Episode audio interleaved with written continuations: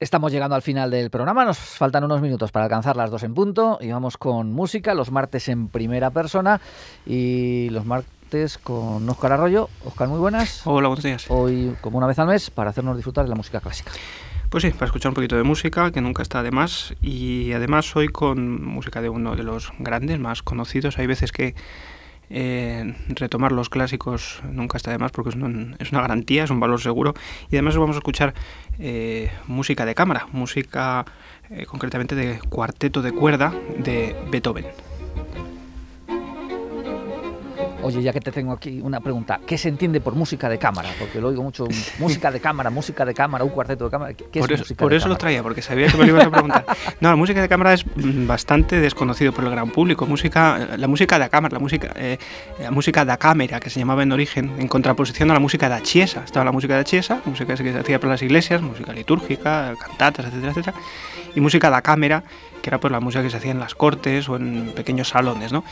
La música de cámara nace de una necesidad de que al final el noble de turno tenía, o el que podía pagar las obras y a los músicos, eh, tenía un, número limitado de instrumentos y de medios. Entonces de esa manera nacían los tríos, cuartetos, quintetos. Estamos hablando al final de agrupaciones de un número reducido de miembros, pero, que es lo importante, no por menos eh, miembros, menos calidad. Más bien al revés. Es como un artista al que le das pocos materiales y el auténtico artista los pule aún más. Entonces la música de cámara, como estos cuartetos, estamos escuchando uno de los últimos cuartetos de, cuerda de Beethoven.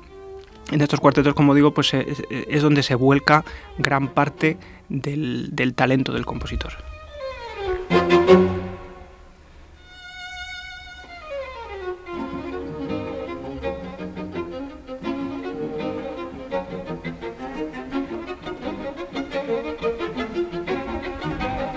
O sea, es como si se destilara la calidad artística. Eh, con una orquesta sinfónica es más fácil porque tienes muchos más elementos, pero con un cuarteto tienes muchos menos elementos y los comprimes ahí todo. Es más comprometido, efectivamente. Además, el, eh, las, eh, hay que pensar, por ejemplo, que los músicos, cuando nos formamos en, en- en la carrera, en estudios teóricos, en composición o en armonía, contrapunto, precisamente el modelo que se utiliza siempre es el modelo, un modelo a cuatro voces. O sea, se trabaja la armonía, el saber conducir las voces, el saber cómo se cómo hay que organizar el contrapunto para que aquello suene bien, eh, se trabaja normalmente a cuatro voces, que es precisamente el modelo de cuarteto de cuerda. Los cuartetos de cuerda han sido utilizados por todos los compositores.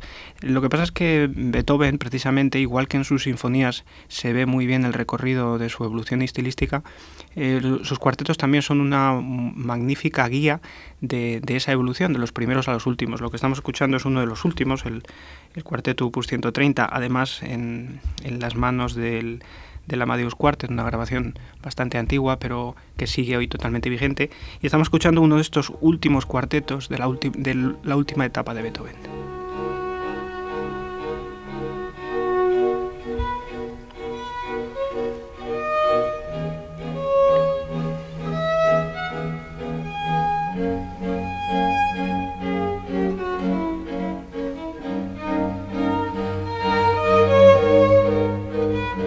Por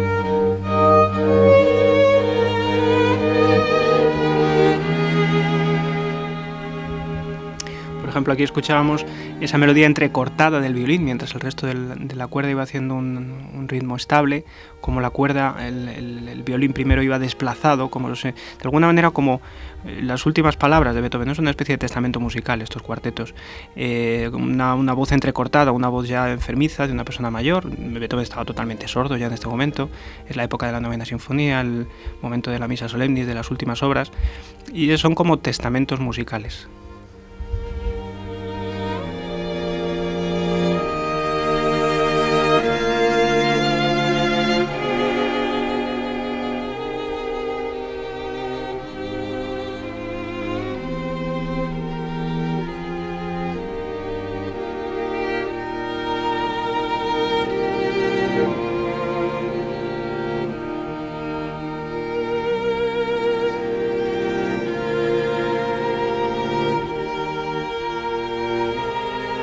Oye, ¿hay alguna formación idónea para los grupos de cámara? ¿Algún estándar que pues, se recomienda que sean así o asado? Estos son de cuerda, pero bueno, los hay también con otro tipo de instrumentos.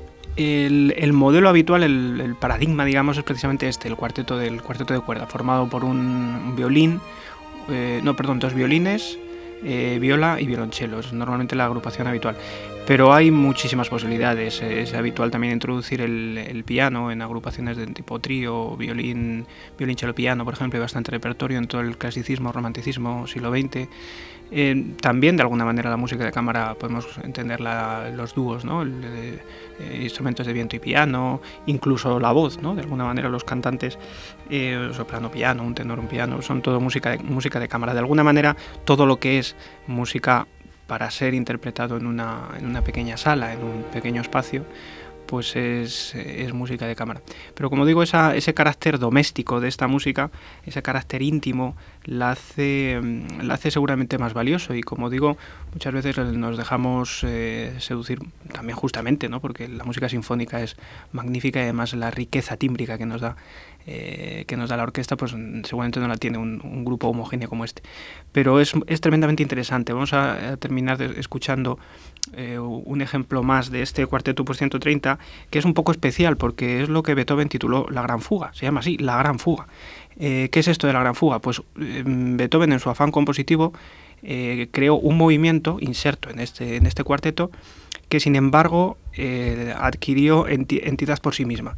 Es una enorme fuga, efectivamente, eh, que como al final le quedó una obra de tanta duración y tan compleja y tan densa, cuando lo escuchemos no, nos va a parecer Beethoven, que Beethoven la desgajó del resto del cuarteto, le dotó de un opus propio y hoy se sigue interpretando quien puede, los cuartetos que pueden, porque es una obra tremendamente compleja, también para el público, aún hoy.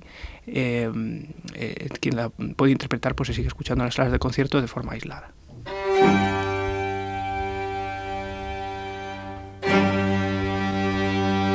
you.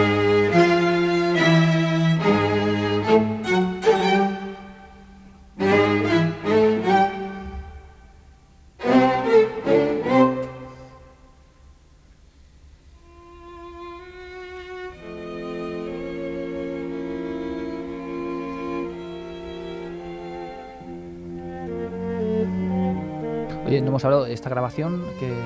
¿Quiénes son los protagonistas? Sí, eh, comentaba que era el, Amadeus, Amadeus Quartet, una grabación de los años de los años 60 y una magnífica grabación de referencia precisamente de estos cuartetos. Que escuchamos este tema famoso de la Gran Fuga de Beethoven.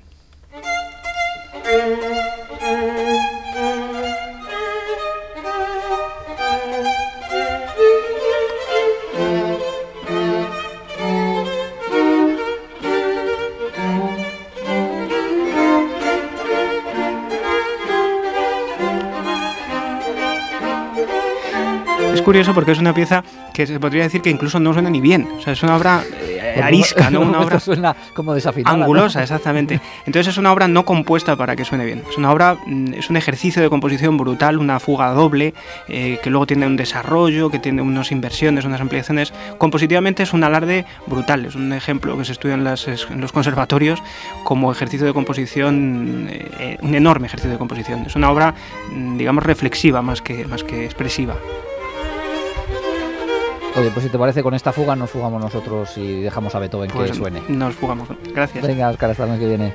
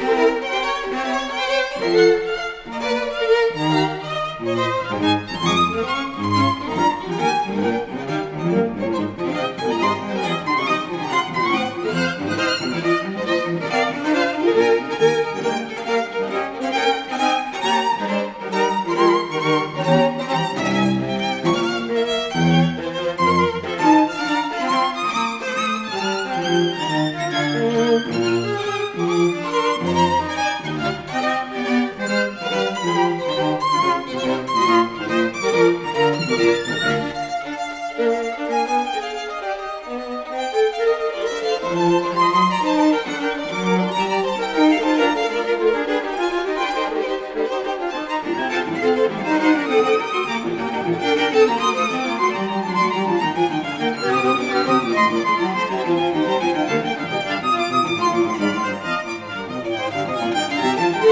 you.